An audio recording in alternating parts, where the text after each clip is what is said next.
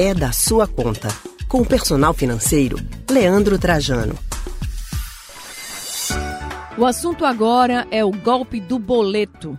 Esse assunto, gente, é da sua conta, é da minha conta, é da conta de todo mundo, porque ninguém quer cair num golpe, não é verdade? E Leandro Trajano, nosso personal financeiro, vai trazer um pouquinho do que é essa história do golpe do boleto e também orientações para a gente não ser vítima. Leandro, boa tarde para você. Boa tarde, Ai. Boa tarde a todos que estão acompanhando a gente. Mais uma semana e, sem dúvida, muita gente sendo abordada, não só por esse golpe, mas entre tantos outros também. E esse do boleto pega pesado, viu? Andei procurando me informar mais entender, e o negócio não é fácil, não. A situação é, é crime, esse é de peso e é super difícil. Ô, Leandro, é verdade que uma pessoa da sua família por pouco não foi vítima dos criminosos?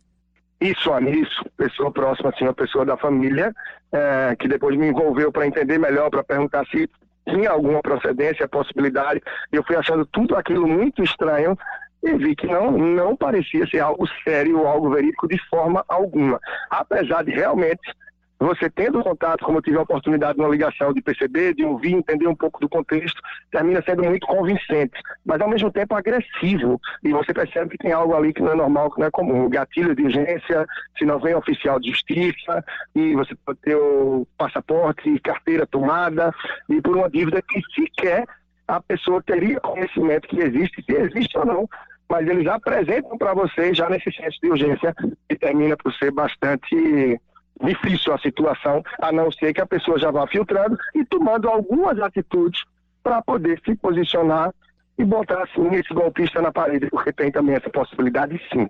Ô, Leandro, mas antes de você falar sobre essas possibilidades, conta como foi que essa pessoa da tua família foi abordada. Olha, recebeu a ligação é, dizendo que foram identificados é, alguns débitos bastante antigos, mas que com juros, com tudo que correu ao longo desse tempo, é, essa empresa de cobrança já estava autorizada pelo banco para reaver esse crédito e que com a nova determinação, a nova lei aí do, a partir do STF, que se pode tomar CNH, habilitação, né, passaporte, isso já estaria na iminência de acontecer. Mas, se fosse pago naquele dia, essa dívida viria, suposta dívida né, de 18 mil, de 20 mil, a 4 mil reais. Meu Deus do Agora, céu. tinha que ser paga no dia. E era até duas e meia da tarde. Caso não fosse assim, oficial de justiça na porta no dia seguinte. Tudo isso é muito estranho, na prática não funciona, não pode acontecer dessa forma mas eles falam é, citando leis, é, tentando botar a pessoa realmente no canto e fazendo ameaças, extorsão pesada. E pouco a pouco até começando a se valer praticamente de xingamentos e de uhum. termos chulos, de questões do dia a dia que você vê que não é algo sério.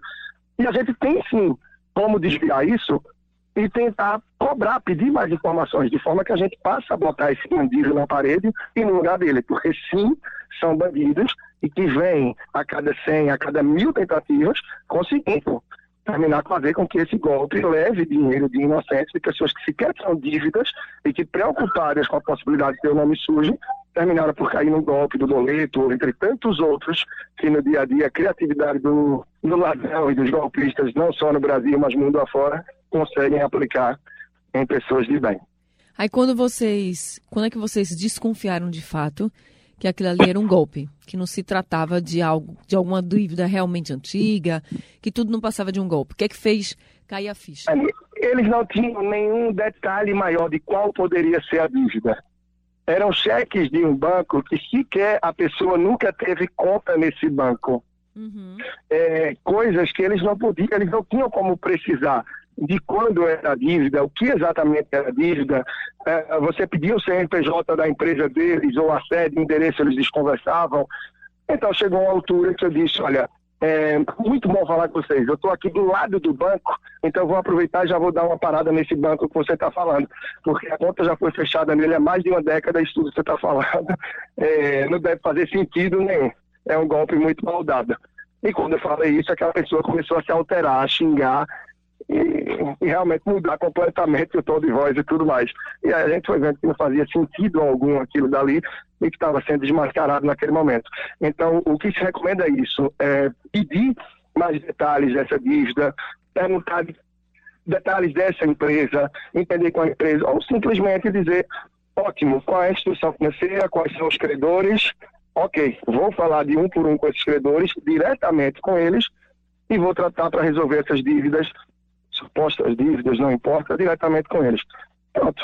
E aí, se você sabe que não tem nenhuma dívida, não tem nada, tranquilo. Se você já teve um dia conta algum relacionamento com essas instituições, por vezes termina ficando algum resquício, alguma coisa que não se sabe e que pode gerar alguma suposta dívida, alguma coisa. Procura direto a própria instituição financeira, o próprio credor, e você vai ter algo de mais confiança. Não um terceiro que aparece representando, se dizendo como representante desse, para cobrar dívidas e pedindo um pagamento de um boleto, um boleto, um PIX de imediato e agindo de forma muito cheia de gatilhos, de urgência e de ameaças, que é o que eles mais fazem. Como eu falei, oficial de justiça, é, tomada de passaporte, de CNH, é, entre tantas outras coisas. Então, quando a gente vê tantos gatilhos e tanta urgência, é, tanta ameaça, é algo estranho e que foge aí a lei, o bom senso e o perfil que verdadeiramente essas empresas terminam trabalhando. As reais empresas, os golpistas estelionatários não.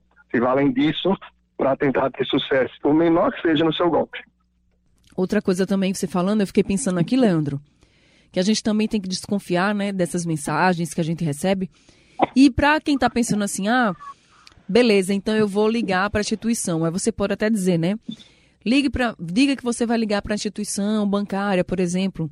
Os golpistas, aqui a gente tem que pensar com a cabeça deles. Eles podem dizer assim: o número é tal. E você não deve confiar, né? Porque se você for confiar, pode tem um outro golpista do outro lado da ligação, né, Leandro? A gente tem que pensar em tudo.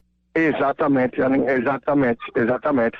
Nesse meio papo, quando tentei entrar para ajudar, e tentaram falar que é a falsidade ideológica, tentam acusar e ameaça de todo tipo. Então, uh, não é a primeira não foi a última vez que passei vi de perto comigo, familiar, comigo mesmo, tentativas de golpe.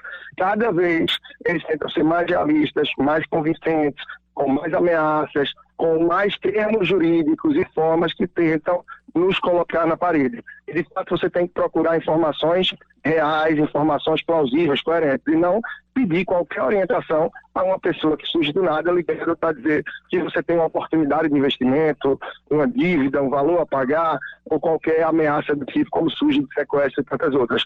Vai direto na fonte, vai direto em quem tem a oportunidade de investimento, vai na CVM para ver se aquilo é real, procura alguém que entende de finanças para ver se aquilo é um investimento é mais uma pirâmide, para ver se aquilo realmente é uma dívida ou não. Procura o dito credor daquela dívida, não com telefone ou contato que essa pessoa pode indicar, mas sim através do Google ou fisicamente indo na instituição financeira. Google, eu digo, ou no verso do seu cartão, se refere a algum cartão de crédito, telefone, contato do seu gerente, mas nunca com terceiros que tentam falsamente intermediar esses golpes que depois de falso não tem nada, porque o dinheiro sai da conta, a dor financeira fica, e também o lado psicológico, que a gente sabe que no dia a dia o dinheiro da maioria das pessoas é contadinho, é ali no limite e perder com algo do tipo termina sendo realmente um estrago grande para o mês e muitas vezes para a vida, para a autoestima, para o dia a dia da pessoa. É, isso não existe não, Leandro. Muito obrigada por compartilhar aqui um pouco do que vocês viveram também e trazer esse alerta para os nossos ouvintes, trazer a orientação para os nossos ouvintes, porque qualquer um de nós, qualquer um, gente, qualquer um, pode receber uma ligação, pode receber uma mensagem via rede social, e-mail, WhatsApp. Então, assim, a gente não está livre, a gente só precisa ficar atento. Leandro Trajano, muito obrigada. Obrigado, Anne. Grande abraço a você, grande abraço para todos que acompanham a gente aqui. E estou sempre lá no Instagram, Personal Financeiro, e também nos demais canais aí, YouTube, podcast, tudo mais. Um grande abraço, até a semana que vem. E todos que ouviram a gente, olho vivo, ouvidos bem atentos, e replique essa mensagem para os idosos da família, para você mesmo, até para as pessoas que são jovens e terminam caindo numa dessa inocentemente, porque os golpes vêm sendo, sim, cada vez mais é, bem dados terminando assim conseguindo por derrubar muita gente. É isso mesmo. Vai lá no site da Rádio Jornal, radiojornal.com.br e vê lá na parte de podcasts o É da Sua Conta que você já vai encontrar esse episódio de hoje falando sobre o golpe do boleto. Leandro Trajano, nosso personal financeiro com a gente. Até semana que vem a gente acabou de conversar com Leandro Trajano.